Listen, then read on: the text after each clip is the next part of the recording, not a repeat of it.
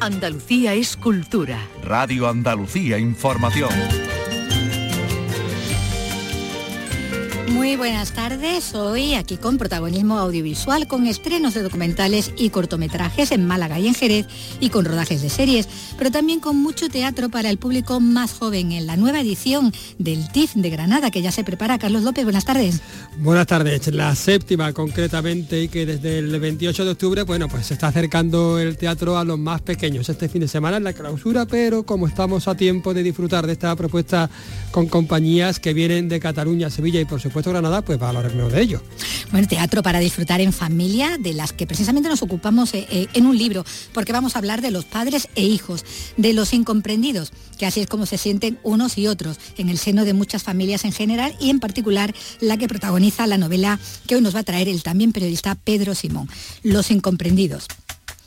Y nos vamos a acercar al funcionamiento del mercado del vinilo de la mano de una tienda de discos que acaba de cumplir su décimo aniversario. Diez años vendiendo música en distintos formatos, pero también libros y otros objetos. Y que además organiza conciertos y tiene su propio sello, Discos Bora Bora. Y la filósofa Raquel Moreno, colaboradora en estos micrófonos como divulgadora cultural, nos va a guiar en la búsqueda de conocimiento con un libro, un cuento infantil, relato iniciático a partir del simbolismo que muestra el poder de las palabras y del que ha hablado con nuestro compañero Antonio Catoni. Y tendremos cine clásico con Paco Gómez Sayas, con el que vamos a comentar la película de hoy, una de esas comedias elegantes de los años 40, tan llenas de glamour y con muchos enredos, y que protagoniza Kerry Graham. Pues con todo esto vamos ya en este espacio con la realización de Miguel Alba y con la producción de Ryan Gosto. En RAI, Andalucía es cultura.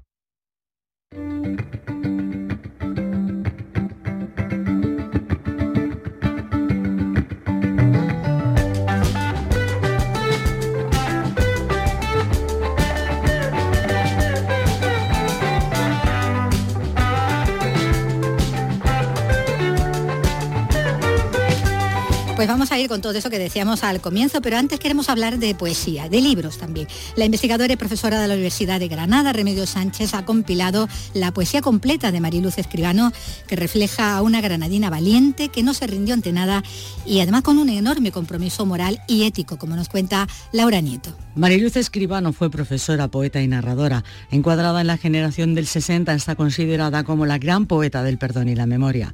Comenzó a escribir en 1958, pero no publicó hasta el 91, cuando todos sus contemporáneos ya habían publicado la mayor parte de su obra. En su poesía nos habla de un tiempo que no tenemos que perder de vista, el de la guerra civil y sus consecuencias, con un padre fusilado. Remedio Sánchez fue su mejor alumno. Simplemente habla con la preocupación de mantener esa memoria para que no volvamos la mirada atrás eh, en el sentido de eh, replicar, es decir, de repetir unas circunstancias tan terribles como fueron las de la guerra civil y sus posteriores consecuencias, el sufrimiento inmenso de eh, todo un país absolutamente desolado y destruido que es el país en el que ella crece. Mariluz Escribano escribe una poesía con la que se rescata a toda una generación y la que no habla con rencor ni odio, a pesar de que tuvo que exiliarse a Estados Unidos para poder dar clase. Su yo no es eh, un yo individual, sino el yo de una colectividad eh, silente que no había tenido la oportunidad de explicar la verdad, su verdad, y es Mariluz la que viene a poner esa palabra de las vencidas y a darle su lugar en la historia. Sus poesías completas han sido publicadas en la colección Cátedra de las Letras Hispánicas.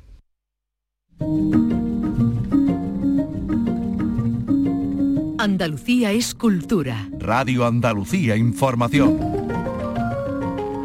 Hoy recibimos a Pedro Simón, periodista conocido por sus reportajes, sus crónicas en prensa y con quien tuvimos la ocasión de hablar también el año pasado al hilo de su novela Los Ingratos, con la que obtuvo el premio Primavera y que hoy vuelve con Los Incomprendidos. Hola Pedro, ¿qué tal? Hola, Bienvenido. ¿qué tal? ¿Qué tal? Bueno, pues como en Los Ingratos, aquí nos encontramos con un relato también a, a dos voces, las de un padre y, y, una hija adolescente, entre los que se ha levantado un muro de, de absoluta incomprensión por motivos que iremos viendo conforme avance la narración, ¿no? Ahí es donde vamos a ir Sí. situándonos. ¿no? Fíjate, la novela nace un poco o, mm, después de muchas comidas y cenas con amigos en los que yo me doy cuenta que siempre acabamos hablando, Hablando de los hijos. sí. Y si más adolescentes acabamos hablando con más, Más. fiebre, con más incomprensión, si quieres, con más frustración. Y sí, la novela cuenta esto que tú dices, ¿no? la relación sobre todo de un padre con una hija adolescente, donde también hay una madre y un hijo. Y para mí uno de los temas importantes de la novela son lo que ocupan las cosas que no se dicen, ¿no? Lo que ocupan las cosas que no se dicen, lo que ocupan las cosas que no se hacen, lo que todo eso que hay en esos cajones que tenemos cerrados, ¿no? Que no queremos mirar muchas veces, que no queremos ni, rebuscar. Bueno, si, si en la anterior eh, retratabas esa generación de, nuestros padres, hijos del hambre del abuelo, aquí tenemos esa otra generación de los padres de ahora, que dejan al hijo el mejor sitio, dice ¿no? De, la mesa, eh, que lo han convertido en el sol de sus vidas, eh, de forma que la familia es como figurillas del Belén, todos adorando al, niño Dios, ¿no? Hay una frase que dice Javier el padre, dice, somos esa generación que antes dejaba el mejor sitio de la mesa para el padre ya se lo dejamos al hijo. Y yo creo que eso nos define muy bien como generación. Y tú has hablado de un Belén, yo hablaría de un terrario. Para mí la familia es como un terrario. En un terrario, eh, un terrario que está lleno de bichitos. En, todos tienen la misma temperatura y el mismo grado de humedad, pero cada bichito se comporta de un modo diferente. Y yo creo que la familia está en los temas universales, que son el amor, la soledad, el miedo, eh, la culpa, y esta familia se mueve con esa culpa y con ese miedo, ¿no? Todos tienen culpa, eh, pero no se atreven a hablar. Y luego se dan cuenta que cuando hablan, el, elefante azul desaparece del salón y, se va, ¿no? Pero nos cuesta hablar, nos cuesta hablar. Bueno, el relato del padre, el que tiene más vocación literaria, por aquello que también es un editor de, novela, de novela negra, que por cierto ahí está eh, revisando una, que puede ser la gran revelación de la novela negra. Eh, como decía, el relato es confesional, en, muchos momentos tiene además a la hija como destinataria única, ¿no? Su, relato en esos escritos que responden a una terapia que está siguiendo toda, toda la familia, eh, por esa necesidad que de, verbalizar los problemas, aunque, aunque no se tenga el valor de hacerlo a la cara, hacerlo aunque sea por escrito. En esta familia, eh, como tú has dicho, todos, todos necesitan ayuda, todos van al psicólogo. Eso me parecía importante, porque me parece que, mm, que, eso tiene mucho que ver con nosotros. Todos tenemos algún, alguna pieza que hay que ajustar y todos necesitamos ir a una angara que de vez en cuando nos reparen. Y yo quería que ese tema estuviera ahí, ¿no?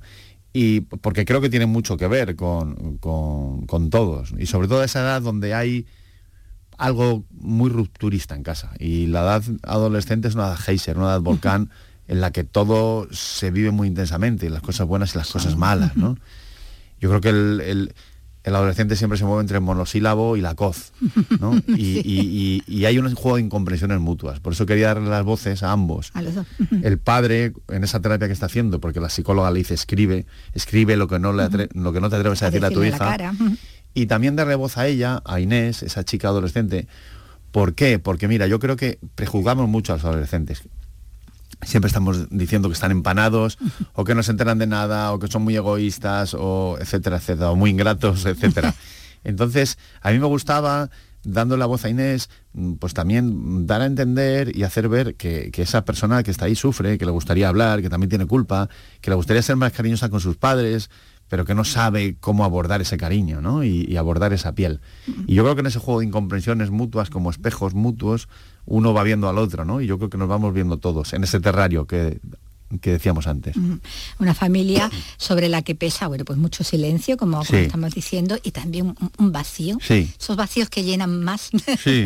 paradójicamente, claro. También. Sí, es lo que decíamos que que se descoloquen también un poco. Claro. Ellos como piezas, ¿no? Claro. Eh, es, la gran paradoja es que mm, como algo que no está acaba estando tanto. más.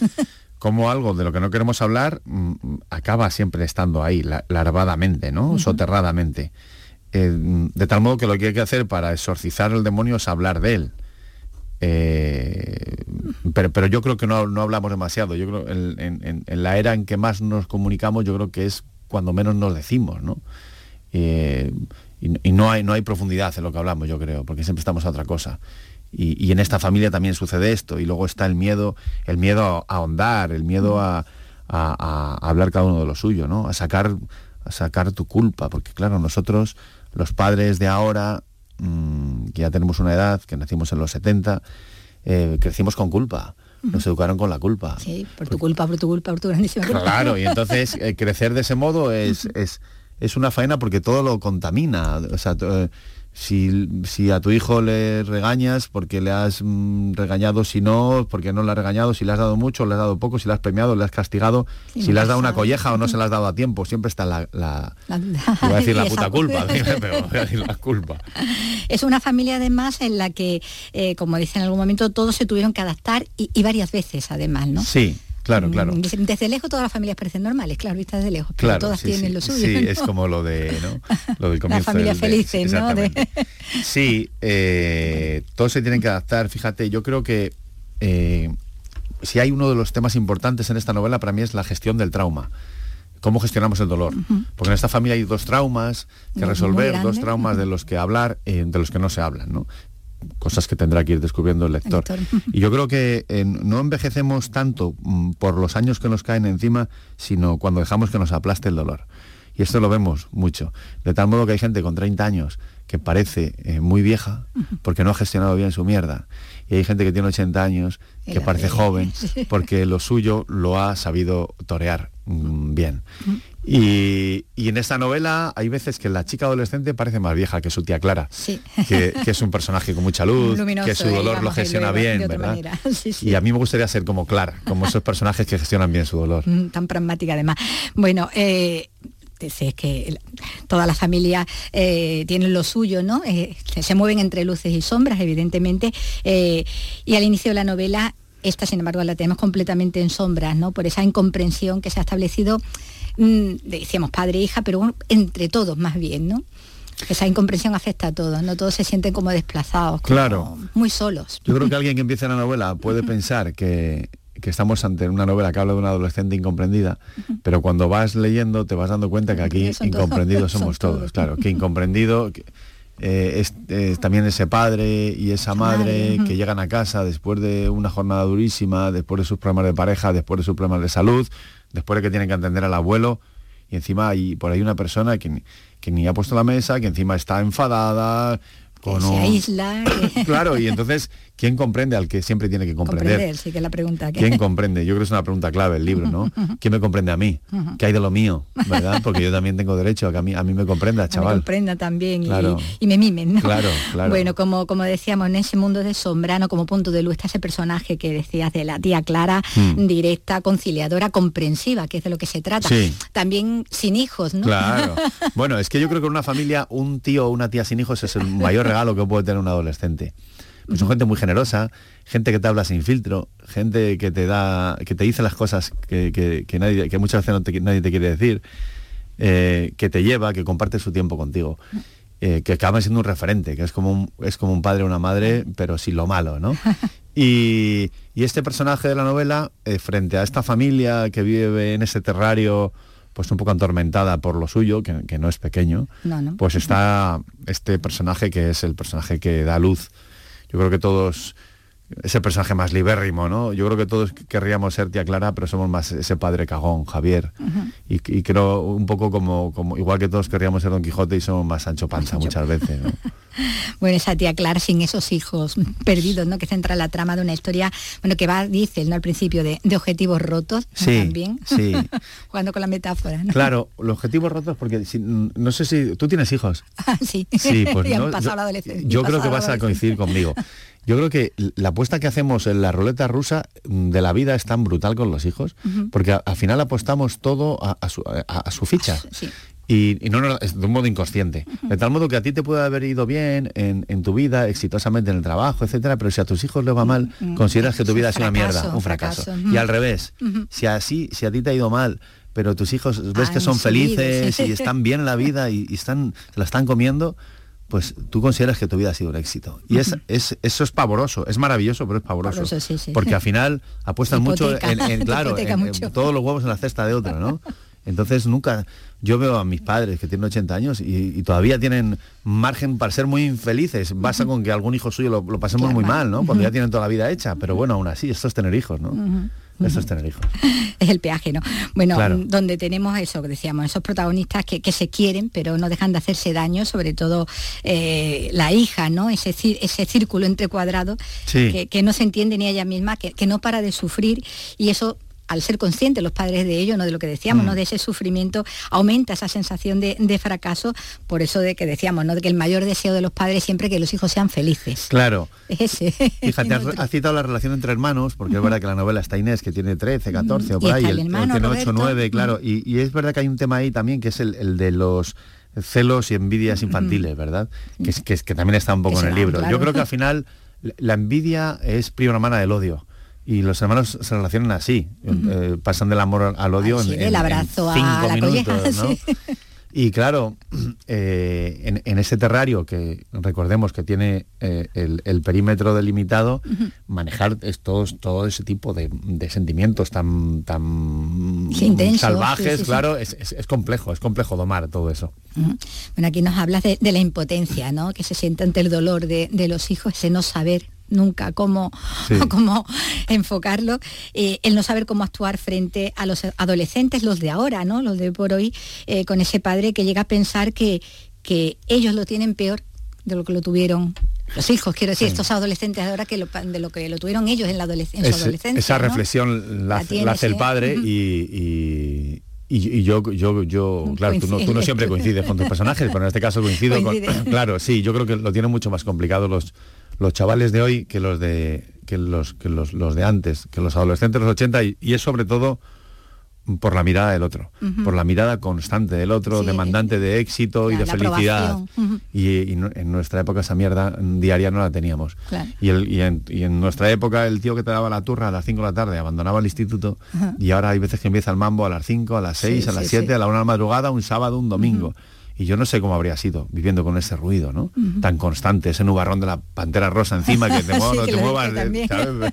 Te vayas donde vayas, sí, nubarrón encima, encima, ¿no? claro, Sí. eso, es- eso me parece tremendo crecer así, muy, muy complicado. de gestionar. ¿no? Ese, eh, como dice también un momento, el vacío del futuro da más miedo que, que el del pasado, ¿no? También el, el asomarte a esa incertidumbre, ¿no? A qué, qué va a pasar, ¿no? Sí, siempre, ¿no? Yo creo que, fíjate, vivimos en épocas de muchísima incertidumbre. Eh, y crecer ahora es crecer en un mundo con mucho desasosiego, incertidumbre en, por supuesto, en lo climático, incertidumbre en lo afectivo, en lo geopolítico, en lo laboral, en lo relacional, en lo que tiene que ver con las relaciones sexuales, con las cuestiones de género, en lo alimentario, en lo conductual. Es una época muy, compleja. compleja. Ya la, la adolescencia es época de incertidumbre, pero si la incertidumbre está sobre un mundo con incertidumbre, me parece, me parece, me parece la bomba. Sí, un potente. Bueno, eh, un hijo dice también, ¿no? Es eso que a veces te mata o que querrías matar, pero que te da la vida. Sí, Eso no. sí, es lo que decíamos antes, ¿no? Eh, es lo que decíamos antes, es lo que, bueno, es el motor. Hay una frase que le dice Javier a su hija, dice que solo, solo te contaré algunas cosas cuando seas madre. Y es verdad, ¿no? Yo creo que hay algo en la Sí, vida... eso nos decían siempre los padres también. Sí, ya te enterarás cuando sí. tengas hijos, ¿no? Yo creo que hay algo en la vida, hay algo en la vida que empieza cuando, cuando tú le dices a tu padre que no te dé la mano yendo al colegio o que no te dé un Sí, beso. sí. Hay algo ahí Uy, que, que no empieza. vean mis amigos. Y yo creo que todo eso, de algún modo, termina cuando, cuando eres padre. Y ahí entras en otro, en otro estadio. Y, y bueno, es la vida, es maravillosa, pero es jodida. Bueno, de ahí que, bueno, que ese padre, ¿no? Eh, ese padre cagón que decías, ¿no? Sí. Se sienta tan, tan vulnerable, ¿no? Sí. Al, al no poder conectar con, con la hija, al ver ese abismo y, y, y, bueno, se, pasa el tipo mendigando, ¿no? Su, su atención, se sienta como ese perrito, ¿no? Sí, porque Que los padres caricia, ¿no? Los padres queremos que nos quieran. Sí, sí. Y queremos que nos quieran los hijos. Pero los hijos están en, la referencia de fuera, como tiene que ser, si todo es natural, ¿no? Pero sí, somos demandantes de, de- de- de caricia, ¿no? Somos demandan- de- demandantes de afectos. Por esto que decíamos, ¿no? ¿Quién cuida de mí? ¿Quién cocina para el cocinero? Claro. Y quién cuida al cuidador, ¿no? Y, Y quién, quién quién com- me comprende a mí. claro, quién Cariño, comprende. compréndeme. Claro, Compréndeme. ¿Quién comprende a los que siempre tienen que tratar de comprender a los demás? ¿no? Que es la, pregunta que, que pivota ¿no? sobre toda esta, esta historia ¿no? de, esta, de esta familia, que podría ser, bueno, Cualquier familia, ¿no? Variarán a lo Claro. mejor lo- los elementos, pero al final Claro. puede ser lo mismo. Bueno, pues esto es lo que nos cuenta. Hay muchos silencios, muchos Sí. secretos aquí que obviamente no vamos a, a desvelar y que tienen también, obviamente, pues, pues su importancia, ¿no? Eh, en esta historia que decimos que, no- que nos ha traído ahora Los Incomprendidos, con la que con la que regresa a ese a esas historias familiares no esas historias Sí. que hablan de, de nosotros no Sí, yo también de nuestro país y de nuestra sociedad no porque hemos hablado de los escenarios en los que se mueven Claro. de ese carabanchel alto no Sí, las hasta del sociales, Mo, ¿verdad? exactamente Sí. el, el ascenso no bueno y lo que se pierde a veces también en, Claro. ese, en ese afán de, Esa de frase, ascender esa frase que dice el padre, lo, lo malo de tener una casa más grande es que tocamos a más metros pero menos gente, ¿no? Menos gente y es más difícil tocarse no Exactamente, exactamente. Bueno pues muchísimas gracias, Gracias y, a y ti siempre. enhorabuena Gracias, muchas gracias a vosotros. En RAI, Andalucía es cultura. Con Vicky Román. Y vamos a, vamos a dejar lo- los libros para ocuparnos de- del cine, de producciones como la que se puede ver esta noche eh, en Málaga, el documental Solteronas, que dirige Manuel Jiménez y del que nos habla Eduardo Ramos. La vecinita de enfrente, no, no, no tiene... 20 los mujeres con edades entre 55 y 90 años son las protagonistas de este documental. Nos cuentan en primera persona lo que supuso y lo que les supone no haber contraído matrimonio o tener pareja, porque a lo largo de la historia las solteras han estado envueltas en un aura de fracaso, y más aquellas a las que tocó convivir con la moral franquista que asignaba a la mujer un papel secundario y siempre al lado de un hombre. Manuel Jiménez es el director de Solteronas. todos tenemos una tía, una tía abuela, una tía abuela solterona, eh, una cosa que está presente en todas las familias. Y es verdad que siempre las hemos mirado así un poco como con, no sé, cuando, cuando te dicen la palabra solterona, siempre tuerces un poquito el gesto, ¿no? Tiene un, sesgo despectivo que, bueno, de alguna manera queríamos ver de dónde, de dónde salía, ¿no? Y por qué, por qué transmitía esa sensación, ¿no? Este martes se proyecta este documental en el contenedor de la Universidad de Málaga con entrada libre hasta completar aforo. Y del mismo modo también esta tarde se preestrena en Jerez el cortometraje Carrusel, que dirige la jerezana Sofía Navarro y que refleja la desesperanza de la generación de treintañeros, esos jóvenes con mucha formación pero con escasas oportunidades laborales. Pablo Cosano. Según la directora y guionista Sofía Navarro, es un alegato a la evolución fallida de buena parte de la juventud española. En el corto pretende reflejar que aunque muchos jóvenes tienen por delante un nulo horizonte de mejora en lo laboral y en lo personal, aún hay padres de esta generación que no son conscientes del problema. Que lo que tenía en mente era un poco querer llamar la atención sobre un tipo de violencia muy disimulada que llevamos sufriendo además durante tanto tiempo, unos 10 años ya, Eh, da la sensación de que nadie lo ve. Y se habla mucho de las causas, de que si las cuestiones políticas, que, pero al final mm, hay que empezar por ver el problema antes de buscarle solución y antes de, de señalar la causa. Pero la sensación que yo tenía era que realmente hay una generación por delante de nosotros, una o dos generaciones por delante de los- de nosotros que no lo veía o no lo ve, de hecho. El corto se ha rodado en localizaciones de las provincias de Sevilla y Cádiz. Tanto el elenco de actores como el equipo técnico se ha conformado con personas de esta generación fallida, lo que según la directora ha impregnado toda la cinta del pozo de desesperanza que pretendía reflejar. Carrusel se preestrena esta noche en Jerez, en los cines de Cine Ciudad y mañana en Sevilla. Andalucía es cultura. Radio Andalucía Información. Y en Granada se celebra hasta este domingo la séptima edición del TIF, que es el único festival de artes escénicas dedicado a la infancia y la juventud. Exactamente, vamos a charlar con su codirector y portavoz, Alfonso Salazar, que seguro que nos pone los dientes largos. Hola Alfonso, ¿qué tal? Buenas tardes. Muy buenas tardes. Bueno, eh, todavía tenemos espectáculos todo el fin de semana desde el viernes, es decir, que estamos a tiempo, ¿no? Sí, nos quedan una actuación escolar este viernes día 2 con una compañía que viene desde Cataluña, Zum Zum Teatre, y luego dos funciones familiares, el sábado día 3 y el domingo día 4 en el Teatro Isabel la Católica. El TIF es el único festival de estas características, es decir, festival de artes escénicas eh, dedicado a la infancia, a la juventud y a la familia. ¿No se tiene muy en cuenta este, este público? Eh, bueno, es un público, es un público actual, muchas veces se habla de la formación de público. Yo creo que la formación de público se debe hacer tanto con, con menores como con adultos, ¿no? Siempre estamos por formar, digamos.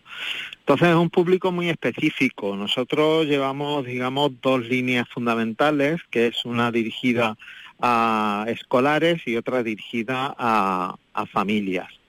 En escolares se trabaja, pues bueno, en horarios lectivos e intentamos sobre todo que vengan compañías con productos artísticos de alta calidad, tanto artísticamente como pedagógicamente, que es lo que buscamos. Y en las actividades familiares lo que se busca sobre todo es que puedan disfrutar conjuntamente los padres, madres abuelos, abuelas con los, con los pequeños. Eh, has mencionado al público. ¿Cuál es la respuesta del público? ¿Notáis más asistencia en, esta, en estas ediciones? Llevamos, recordamos, siete ediciones ya de este festival.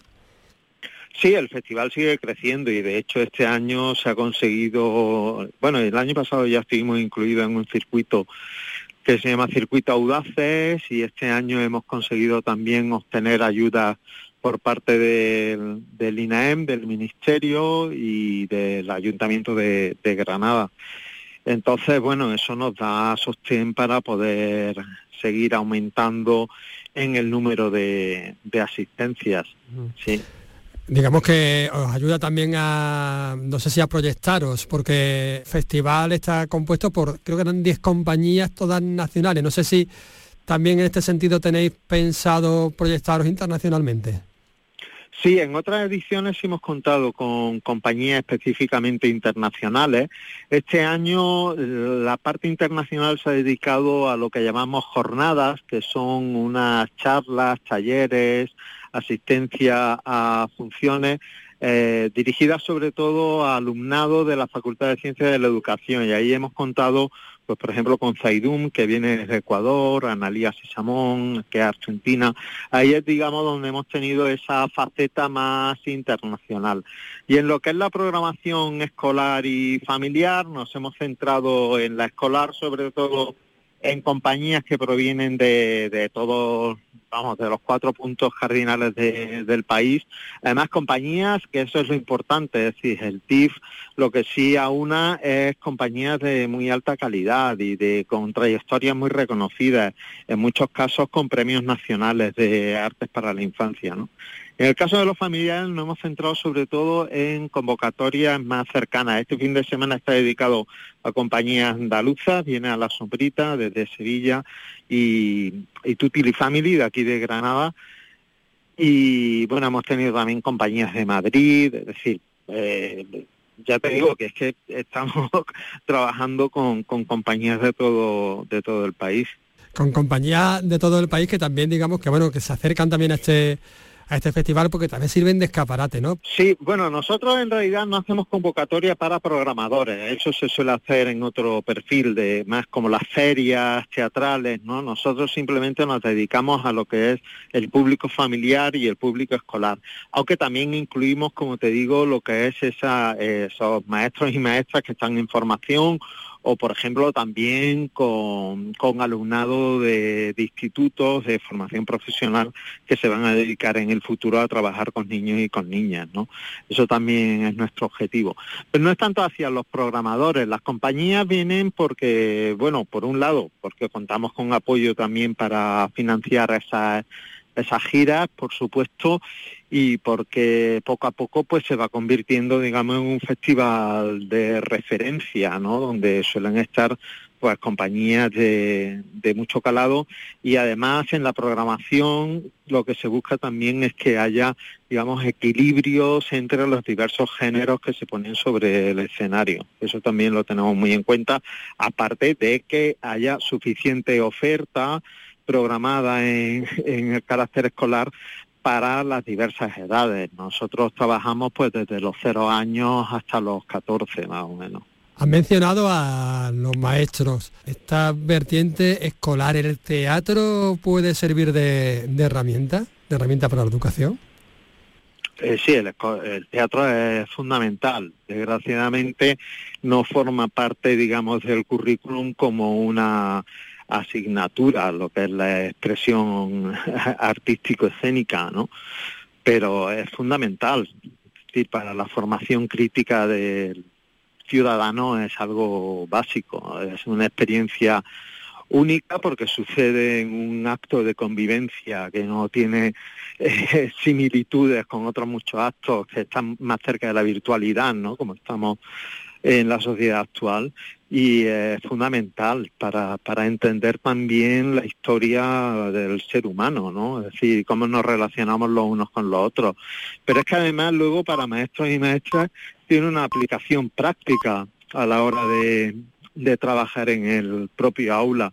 Nosotros todas las actividades escolares que diseñamos se acompañan también de dosieres pedagógicos para que los maestros y maestras puedan trabajar en, en clase antes, durante y después de, de asistir al teatro y además se llevan proyectos de mediación. Nosotros prestamos mucha atención también a, a hacer un seguimiento con los centros educativos tenemos un proyecto que se llama Caribú, en el cual eh, a los niños y a las niñas se les, digamos, se les plantea qué va a ser ese viaje al teatro, en qué consiste ir al teatro, ya no solo en el desplazamiento físico, que lo hay, sino también en ese desplazamiento emocional y mental hacia, hacia el teatro. Ese desplazamiento emocional y mental que todos necesitamos. Todos necesitamos también, los niños por supuesto, ir al teatro y si se va en familia, pues muchísimo mejor. Alfonso Salazar, codirector y portavoz de, del TIF, muchísimas gracias por atendernos. Muchas gracias, muchas gracias a vosotros. De lunes a viernes a las 4 de la tarde tienes una cita con el flamenco. Los conciertos y festivales, los recitales, los homenajes, las citas imprescindibles de este arte genuino de nuestra tierra. La mejor selección de nuestra fonoteca. Portal Flamenco. De lunes a viernes desde las 4 de la tarde con Manuel Curao. Radio Andalucía Información. Andalucía es el legado del paso por nuestra tierra de numerosas civilizaciones y todas han dejado su sello. Despierta tu curiosidad por conocerlo en Ruta Mediterránea, un espacio para descubrir a los países y pueblos que nos rodean a través de nuestras culturas, orígenes y valores. Hay mucho en común. Ruta Mediterránea, todos los martes, desde las 11 de la noche, con José Carlos Cabrera. Radio Andalucía Información.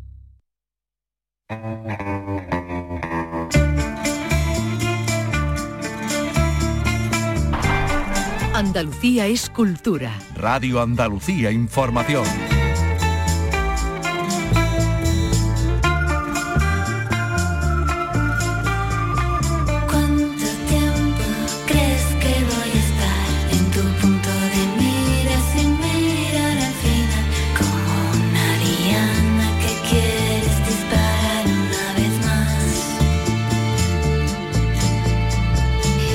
Y vamos a seguir hablando de libros, de un cuento muy especial con Antonio Catoni y su invitada. Raquel Moreno, ¿qué tal? Muy buenas tardes. Buenas tardes, Antonio. Oye, qué bien, qué alegría recibirte aquí, a nuestra filósofa de, de guardia, que hemos echado tan buenos ratos en esta radio, y que nos traes hoy un libro, bueno, nos trae un cuento que se llama La Buscadora. Yo antes voy a leer una cosita que dice aquí Jesús Callejón en el prólogo. Dice, Raquel Moreno, en su sabio y maravilloso cuento, nos advierte que las palabras son una lanza y un escudo, y la buscadora hace eso precisamente, usar el poder de las palabras para encontrar a la dama sin mapas ni brújulas. Es un cuento con dibujos además, que es precioso, pero esto está dirigido a, a- a cualquiera, a mí mismo, ¿no? Sí, sí, a, a niños y niñas de todas las edades, diría Ajá. yo. Porque en realidad todo el mundo tenemos un entusiasta dentro, o bueno, un alma de buscador y buscadora. La condición de buscador y buscadora yo creo que es la del ser humano. Es lo que he querido mostrar ahí. Por eso está La curiosidad. Sí, sí, porque además, tú fíjate, si nacemos buscando la salida del cuerpo de nuestra madre, después buscamos el pecho, después buscamos amistades, después la profesión, nos llevamos la vida entera buscando, buscando, buscando. Y después tenemos búsquedas personales.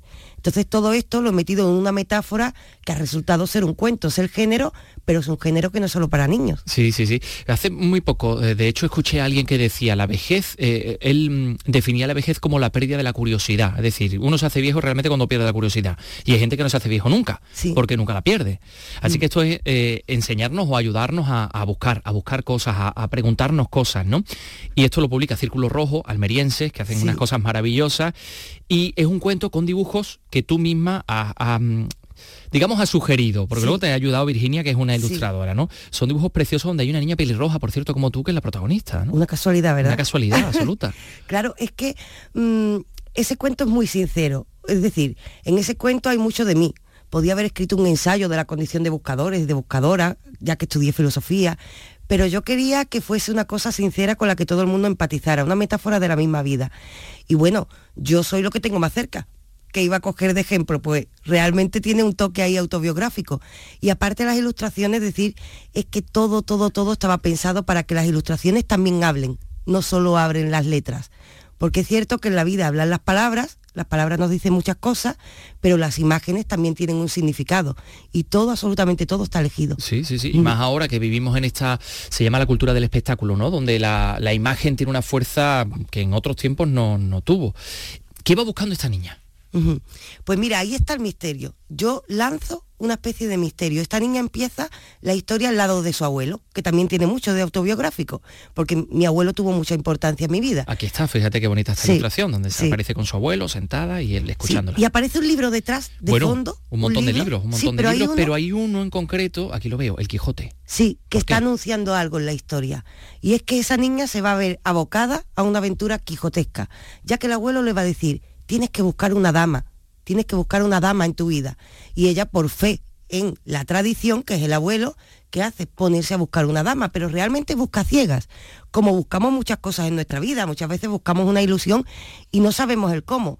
Entonces tiene que aprender durante su camino a, bueno, intentar un poco sin brújulas y sin mapas, ir destapando pistas para saber dónde está esa dama de la que ha hablado el abuelo. ¿Qué pasa? Que poco a poco vamos viendo cómo se adentra en una aventura quijotesca. Va a haber gente que le diga que esa dama no existe, va a se va a enfrentar incluso a un gigante, o con un gigante con sombra de molinos. Lo que hago es invertir la lógica del Quijote. Si ella dice que es un gigante, ¿un gigante qué es? Porque ya estamos ante una mente infantil, entonces ella va viendo la realidad pues de otra manera y poco a poco va a ir caminando, caminando, caminando y se va a encontrar con seres de luz que le ayudan a buscar y también esos seres agoreros de sombra se va a encontrar un personaje que le va a decir, la dama no existe, lo que tú estás buscando es una tontería, que esto nos pasa a todo el mundo en la vida.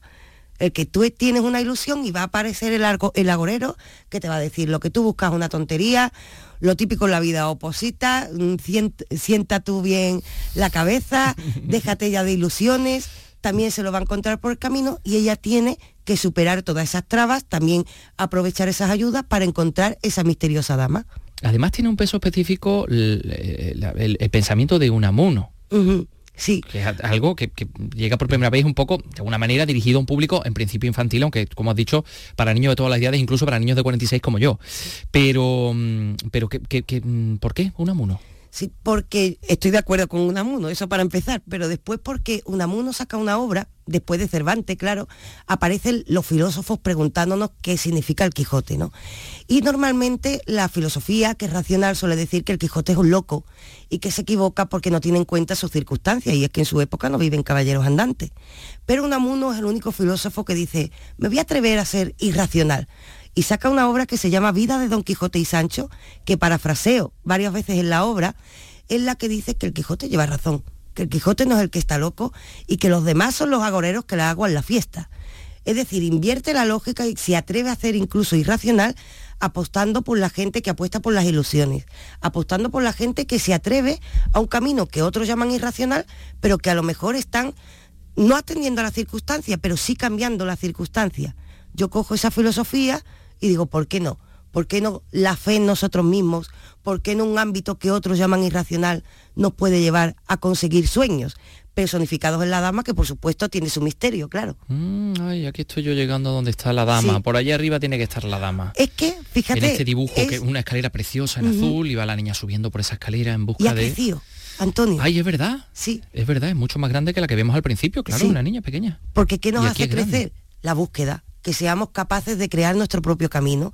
Y es un cuento iniciático donde vemos un crecimiento físico, pero que realmente habla de la metáfora de cómo crecemos a lo largo de las búsquedas. Muchas veces no se trata de encontrar lo que teníamos en la cabeza, muchas veces de lo que se trata es de aprender en la búsqueda. Claro, porque si no fuera por todos esos locos que alguna vez se plantearon, oye, y esto, mm, esto me interesa, voy detrás de esta quimera, si no fuera por ello, no tendríamos adelanto científico, probablemente nuestra eh, esperanza de vida sería mucho menor, eh, no tendríamos a lo mejor descubrimientos tecnológicos de los que ahora mismo estamos rodeados, de tantas y tantas cosas que vienen de exactamente ese afán de búsqueda. Sí, ¿y cuántas veces a esas personas le, le dijeron, esto es imposible? Esto es imposible. Dedícate a Em- otra cosa. Claro. Oposita. Sí, total, es que ahora la respuesta es fácil, ¿no? De que todo el mundo te busca, oye, oposición, como si fuera también opositar difícil. Efectivamente. Ojo, un abrazo a todo el mundo que oposita porque quiere realmente y no porque está buscando esa falsa seguridad, porque la Que seguridad... tampoco es fácil opositar, ¿eh? que también Claro, es otra quimera eso, de- claro, detrás de la es- cual hay que otra ir. porque, quimera. hombre, hay mucha gente que vive también con la quimera de decir, por ejemplo, me voy a dedicar a opositar, pero porque mi, lo que yo estoy buscando es la docencia, es transmitir el conocimiento, Claro, ¿no? Claro, eso es di- diferente. Ahí hay una vocación y claro, ese es tu camino, es el camino que tú eliges. Los chungos que tú vas, vayas haciendo caminos que otros te han marcado. Porque claro, realmente la idea de seguridad en nuestra vida, sobre todo en el siglo XXI, es muy ficticia. Realmente podemos buscar una seguridad económica, podemos buscar todo eso, pero esto está más en nuestra cabeza. Hay que buscar eso, pero hacerlo compatible, por supuesto, con lo que queremos en nuestra vida. ¿Cómo lo hacemos? ¿Cómo hacemos que no nos acusen de soñadores, pero al mismo tiempo podamos crear un suelo firme? Por supuesto, lo primero es trabajo. De hecho, si vemos a la niña, va vestida con un mono de trabajadora. Sí, sí, sí, tiene un mono azul. Vamos. Claro, de trabajadora. De es currante. decir, lo primero es trabajo, pero también hay un toque de valentía Es la búsqueda, la que nos proponía, eh, como estábamos escuchando, la, la filósofa Raquel Moreno, al hilo de ese cuento infantil tan simbólico, pero que enseña tantas cosas. Y vamos a hablar ahora de, de música, más bien de quienes venden la música, quienes la empaquetan en forma de, de discos. Vamos a conocer el funcionamiento ¿no? de, de una tienda de discos. ¿no? Eh, concretamente de la tienda Bora Bora, en el marco del Monkey Week, he podido hablar con los responsables que son Gonzalo y María. Gonzalo y Mariajo de disco Bora Bora, hola, ¿qué tal? Hola, Bueno, los monaguillos somos entonces, los, ¿no? Los monaguillos no, sois los papas de, Papas de esta papas. iglesia. ¿Cómo vivís vosotros el Monkey? Pues lo vivimos de una, de una manera muy muy intensa porque nos encargamos del stand oficial del, del festival donde todas las bandas nos traen su merchandising y sus discos y todo eso y estamos pringando aquí desde primera hora hasta última y luego además pues nos vamos turnando a ver conciertos y luego nos tomamos una cervecilla Claro o sí. sea que casi 24 horas Festivales de este tipo, digamos que ayudan Sí, claro, la gente viene, ve conciertos y, y luego viene y quiere llevarse el vinilo y escucharlo en casa. Y es verdad que cada vez se va viendo más. Bueno, este año habéis cumplido ya, de hecho vuestro décimo aniversario. ¿Cómo ha sido estos 10 años? Pues está marejo como para no acordarse los de años. que, pues ha sido, Habéis superado, para empezar, un COVID, un- vamos, una pandemia mundial. pues y también cuando abrimos nosotros, que fue en 2012, no, no estaba tan instaurado lo que es el- el- la, la, la edición de vinilo de todas las bandas, ¿no? Había muchas bandas que no tenían edición en vinilo todavía, entonces eh, la gente no tenía esa esa rutina de ir toda la semana a ver lo- las novedades que salían en vinilo de grupos nacionales y extranjeros. Y bueno, eh, fue duro al principio porque pff, había días que estábamos solos ahí en la tienda, veíamos a dos personas. Y ahora pues pues todos los, casi todas las bandas para, para, para, para poder vender su edición física hacen vinilo porque bueno eh, hay mucha diferencia de lo digital hay más diferencia de lo digital al vinilo por supuesto que de digital a digital no entonces pues ya la gente tiene esa rutina de todas las semanas de ir bicheando a ver qué ha venido nuevo qué, qué bandas nuevas están saliendo ¿no? y, y los álbumes de, que van- se van editando en vinilo y entonces pues hemos pasado pandemia, hemos pasado calamidades y hemos pasado media vida en la tienda encerrado. Media vida de esos 10 años, pues casi 8 hemos estado dentro de la tienda. Media vida porque hay que decir que claro que la- los- la- las personas que están al frente de, de tiendas como esta son personas que tienen que pagar pues sus impuestos, que tienen su familia. Eh, ¿Cómo se vive desde dentro tener una tienda de discos? Es bastante complicado, la verdad, porque no es un negocio que te da para hacerte rico, pero bueno, te da para vivir y eres feliz por lo menos, pero es bastante complicado. Eh, no, no, por eso digo, para hacerte rico no te da, ya te digo. Eso ya se pasa de moda, ¿no? El mileurista ya se pasa de moda. Ya no hay mileuristas por O sea, Nosotros hace sí- por, por, por pasión, o sea, hay que creérselo, ¿no? Hay que, hay que creer eso y hay que, y hay que disfrutarlo sobre todo porque, vale, yo prefiero cobrar mil euros y ir con una sonrisa a trabajar y no ir con mala cara y ganar 1800. Entonces, pues por esa parte eh, se va abonando la alegría del corazón pero no eh, los ceritos en el banco. Pero a mí me vale. Y a ella yo creo que también. Cuando hablamos de pequeño comercio, de, co- de comercio de cercanía, de comercio cercano, también está la- el comercio cultural, la industria cultural, que son pueden estar nuestras pequeñas librerías, nuestras pequeñas tiendas de disco a las que podemos acercarnos, con las que podemos hablar y las que digamos que crean también barrio, que crean también entorno. Sí, eh, realmente ha sido también una pequeña lucha eh, estar contra las grandes superficies.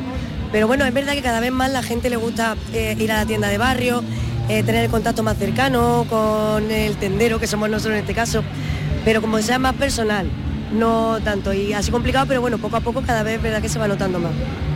Se está creando cierta cultura de- del disco, del disco de- del, del disco físico en Andalucía. De hecho, o sea, cuando nosotros abrimos, eh, había muchísima gente, sobre todo la gente joven, es que ni siquiera conocía el formato de vinilo. Había muchos incluso que venían a la tienda y alucinaban porque nunca habían visto un tocadisco. Y claro, eso sí que ha cambiado muchísimo porque ahora ya a todos los grupos eh, editar en vinilo y todo, pues ya, eh, yo qué sé, Betuta Morla, todos los grupos así más mainstream y todo también en vinilo. Y ya lo más potente. Entonces ya como que eh, la gente había dejado más de comprar música, de consumir CD y, eso, y con el vinilo yo creo que se ha reactivado otra vez un poco más la venta. De hecho, esa gente que, que dice Marejo llama disco al, al CD. Sí, es verdad. Tú, yo, nosotros de nuestra edad llamamos disco al vinilo. Nosotros llamamos disco al vinilo, efectivamente. Y al, al CD le llamamos CD. Pues no, esa gente le llama disco. Ay, ¿Lo tenéis en disco? Y nosotros, sí, claro. Dice, no, no, en disco. Y tú, Dais conciertos en la, en la tienda, pero también dais conciertos, por ejemplo, con planta baja. También editáis, tenéis vuestra serie de flexidisc, por ejemplo, de ediciones Bora Bora. Bora. Estáis ayudando a crear eh, cultura musical en Granada, ¿no? Estáis Sí, moviendo pues- ahí la... está- sois agitadores culturales. Sí, son bandas pues, que nos llegan y que no, no- no es que nosotros seamos eh, el Dalai Lama, pero, pero sí nos, gust- nos gastamos el poco dinero que ahorramos en editar a grupos que nos molan y que pensamos que deben de tener una oportunidad y todavía nadie se fija en ellos. Entonces pues lo hacemos, pues, perdemos dinero, el poco dinero que ganamos lo perdemos otra vez con discos, o sea que es entretenido, es entretenido. Es más vocacional eso, no que, que otra cosa así. Vacacional, sí. Eh, pues trabajamos ocho horas y luego pues venga, un ratillo con el ordenador, que sí, que tal, que escucha, que hacemos, que. Yo que sé, es una cosa que sale sola, eh, es lo bonito, ¿no? Que sale del corazón y, y no te importa dormir menos, tener menos dinero, o echar más horas con el ordenador, da igual, porque las cosas que se hace con el corazón y con gusto, a nadie le, va, a doler. Y qué importante es esto que, están diciendo Gonzalo y Mariajo, porque realmente eh, todos eh, necesitamos de la cultura, todos necesitamos, cuando hemos eh, padecido el confinamiento, hace dos años no íbamos a ver cómo iban nuestras acciones, íbamos a escuchar música, nos refugiamos en la música, nos refugiamos en los cómics, en los libros, en la cultura, en definitiva, ¿no? Y no sé si, si vosotros creéis que, que se os tiene en cuenta pues desde las instituciones, No, no sé, o sea, en Granada sí En, que- en Granada sí, sí que lo que es la gente que, que maneja eh, la ciudad, sí, sí se preocupa. sí. cultura en Granada. El alcalde sabe lo que es un vinilo y le gusta la música, eh, eh, va a conciertos, o sea que, que no, no tenemos un señor gordo de 60 años que nada más que piensa en, en comer, oye, pasárselo bien, ¿sabes? Que, que es activista como nosotros, como el público, como lo- la banda, está en los conciertos. eh, bueno, hace poco inauguraron la plaza del 091, antes la de Joe Stramer, o sea que, que se tiene en cuenta, ¿no? Antes se tiene en cuenta pues, a políticos, a personalidades, para las calles, que es una tontería, ¿no? Eh, eh, a santos e historia, ahora se tiene en cuenta a 091, que, que guay, ¿no? Por, por lo menos yo lo veo así. ¿Y hay gente que se compra el vinilo y no tiene tocadiscos? Sí, muchísima. sí, sí, muchísima gente. Y gente que a lo mejor solo quiere el vinilo que sea de color, pero tampoco tiene tocadiscos. Es que también es un objeto... O sea, hay gente que lo quiere hasta para decoración, por la portada, pero sí, sí que es lo que tiene mucha gente. O gente que se lo compra dos veces para usar uno y el otro tenerlo guardado, claro. Sí soy, sí soy. El típico enfermo, vamos. Sí soy, efectivamente. Yo también, de ella también. Pero que no se entere nadie, vamos, ya está. No se entere nadie. Bueno chicos, pues muchísimas gracias Gonzalo, Mariajo, y hay que acercarse a las tiendas de discos, a Discos Bora Bora y a la que tengan más cerca también. Claro, Claro que sí. que venga. Todas llenamos los corazones. Tiene que venir. Bueno, pues con Carlos López y con sus invitados hemos ido a, a, bueno, a la escena musical, hemos estado en el Monkey el Week, Monkey Week. y con Paco Gómez Sayas nos vamos ahora mismo al cine para hablar de esa película que tenemos esta noche, Mi mujer favorita.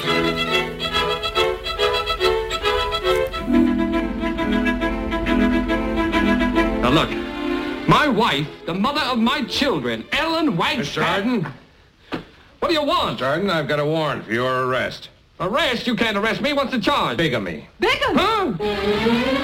Bueno, pues ahí teníamos a Kerry Grant, que al que iban a acusar de, de bigamia, y aquí tenemos a Paco Gómez Sayas, que bueno, que no tiene ese problema. Hola Paco, ¿qué tal?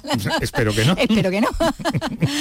bueno, esta, esta comedia tan, tan divertida, ¿no? Donde encontramos a, a Kerry Grant, Irene Dunne y, y bueno, a Randall Scott, aquel amigo de, de Kerry Grant, ¿no? Con el que... Sí, que compartieron un piso piso, y- sí, bueno, y aquellas imágenes promocionales, ¿no? Que se hacían con los delantales allí en, en la cocina. Bueno, una, una historia que, que habla de eso, ¿no? De, de la bigamia eh, sin proponérselo, ¿no? Sí, porque partía de una historia de un hombre que llevaba mm, el tiempo reglamentario como para dar a la mujer Por por, muerta. muerta, porque había desaparecido en un accidente de, de aviación, bueno, y al final resultaba que estaba en una isla, con, otro superviviente. conseguía ella volver, justo volvía eh, coincidiendo con, con la boda de este hombre que trataba un poco de eso que se llama de rehacer su vida, pues con otra señora, mm, también muy aparente. Muy aparente, pero bueno, recordar pero, que era Gail Patrick. pero muy pesada. Sí, luego, luego resultaba así muy antipaticona, mientras la primera, que estaba interpretada por Irene Dunn, eh, era muy simpática, muy tierna, muy cariñosa, en fin, lo tenía todo, Ajá. pero la segunda era un sí. poquito más un poquito de marimandona. trato. Era un poquito marimandona, la segunda. Eh, bueno, en la que mm, se da también luego el tema de, de los celos, de lo Sí. que ha podido pasar en esa isla en ese tiempo que, que la mujer ha compartido con, con otro, ¿no? Sí, porque claro, e- eso era algo que, que la que ha desaparecido Ujú. mm, y la que ha reaparecido, Pues mm, trata así de pasar sobre lo ese caso sin, sin insistir mucho, incluso cuando ya alguien o algún periodista descubre que no estaba sola en la isla, ella no le da importancia y habla de un Sí, señor, mayor, señor sí, en sí. fin, hasta que de pronto un día en un club náutico, en una piscina, ve, Kerry Grant ve a Randolph Scott y dice, en todo su poderío pues físico, tan ¿no? mayor, Tirándose del trampolín. tan mayor no está. Hay que ver cómo rejuvenece la vuelta. De ahí que bueno que se- ya se planteen los equívocos, ¿no? Es Sí. la- una comedia de eso de, de- equívocos, ¿no? Sí, y, de, y de una- malentendidos. eh, eh, es una película de las buenas comedias que se hicieron eh, en eso, entre los años 30 y 40, está en concreto desde 1940, y de, de ese ambiente que tenían, que se llamaba entonces comedia sofisticada. Después, eh, después se ha introducido un neologismo, el eh, sí. comedy, más que nada por por lo disparatado que son algunas respuestas y como Sí, las réplicas, ¿no? Los sí, diálogos. lo- Ujú. el ritmo que, que llevaban los diálogos y cómo además eh, conseguía eso mm, hacer mm, que hubiera como un giro argumental, porque muchas veces los diálogos precipitaban o, o te llevaban a escenarios completamente eh, insólitos o inesperados, desde luego, eh, en el planteamiento inicial de la comedia. Pero, pero bueno, yo creo que sí, que más que nada es una comedia sofisticada y es, y es como muchas otras, eh, quizá demasiado bonita de ver, quizá mm, proponer un mundo de evasión muy fuerte para un país que estaba todavía muy afectado por la crisis y la depresión económica de los años 30, pero como muchas otras que hubo en, en esa época, ¿no? Entonces, mm, el club náutico, la misma casa donde Sí, transcurre gran parte de la acción, pues, eso está muy bien. Y luego, pues es una comedia eh, brillante de esas eh, que, que reconforta ver, que sale uno así como con un tono optimista. y moderna también, ¿no? A la hora. De tratar, bueno, pues la- el, eh, el matrimonio, el posible adulterio, ¿no? La, la bigamia, ¿no? La- la- Mm. Y los sí, actores los están muy bien, trío. Irene Dunn, Bueno, el cuarteto, Scott, eh, Pat- todos están muy bien. Irene Dunn y, o Irene Dunn Ujú. y, y Cary Grant habían hecho dos o tres años antes La pícara puritana, que es también otro ejemplo característico de este tipo de comedia. Y bueno, pues se conoce que lo que se trató un poco es de repetir la misma fórmula, los mismos intérpretes y el mismo director, Leo McCarey. Pero ocurrió que un poco antes de empezar, incluso recién empezada la película, McCarey sufrió un accidente de coche y entonces fue sustituido por Garson Canning, que eh, andando el tiempo sería uno de los grandes guionistas de, de la comedia en general y del cine, eh, más en general todavía. Y sobre todo de la filmografía de George Cukor, con el que llegó a ser un gran amigo. Ya la semana pasada hablábamos de él con motivo de la película Doble Vida, que, de Cukor, que tiene guion de, de Canning y de La mujer de Canning, de Ruth Gordon. Y, esta en concreto, pues está él también en la faceta de director. Hizo varias a finales de los años 30, pero mm, encontró mucho mejor fortuna como guionista que como director. como director. Parece que los hados le habían llamado a ser guionista antes que director, salvo en momentos como en esta que realmente está bastante inspirado. Sí, sí, aunque le llegue de rebote, ¿no? aunque le llegara de rebote. Bueno, pues es la, es la película que podemos ver esta, esta misma noche. Esta noche, mi mujer. favorita, ¿no? En Andalucía Televisión un poquito antes de las 11 de la noche. Venga, estupendo. Bueno, pues mañana seguiremos hablando de cine, porque tenemos Será un más- placer. Tenemos más películas, más cine clásico.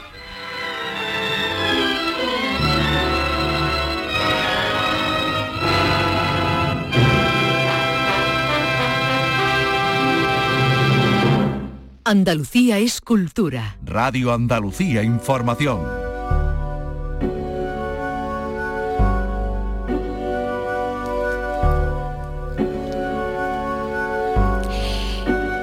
Bueno, llega el momento, nos vamos a despedir con música, que como siempre lo hacemos, pero hoy lo vamos a hacer con una que gustaba mucho a nuestro compañero, el productor musical, Carmelo Villar, que hoy no, nos ha dejado. Carmelo Villar, coordinador de, programas musicales de, de esta casa, era todo un friki musicalmente, hablando punky, mestizo, moderno, que nos reconocía a todos los que trabajábamos con él con una risa, con una risa tan tan especial, que su pasión por la música llegó gracias a los Smash, a aquella fusión de rock, de psicodelia de flamenco que llegaba desde Sevilla en los finales de los años 60.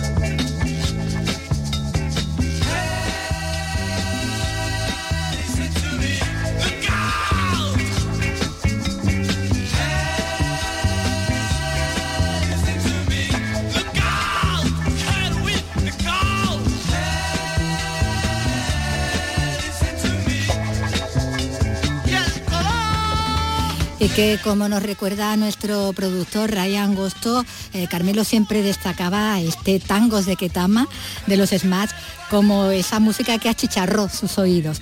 Se autoconvenció, de hecho, a conocer más, más sonidos underground y una música diferente. Así que Ray, que tanto lo trató, dice nosotros suscribimos, que conocer a un hombre que supo vivir con intensidad y pasión y que amaba su trabajo y lo dio todo, eh, fue algo muy grande.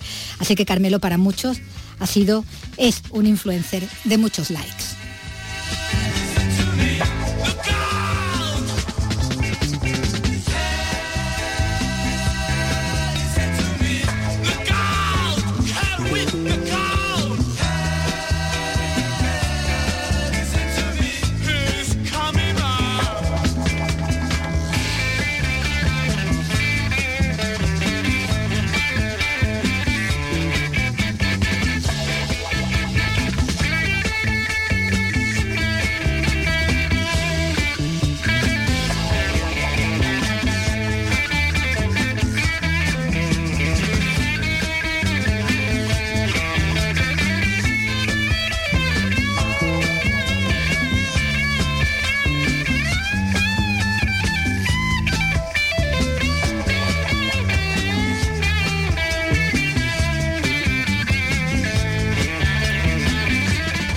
Con este recuerdo para Carmelo Villar y con el abrazo para todos sus amigos y para toda su familia nos despedimos ya por hoy. Volvemos mañana a la misma hora.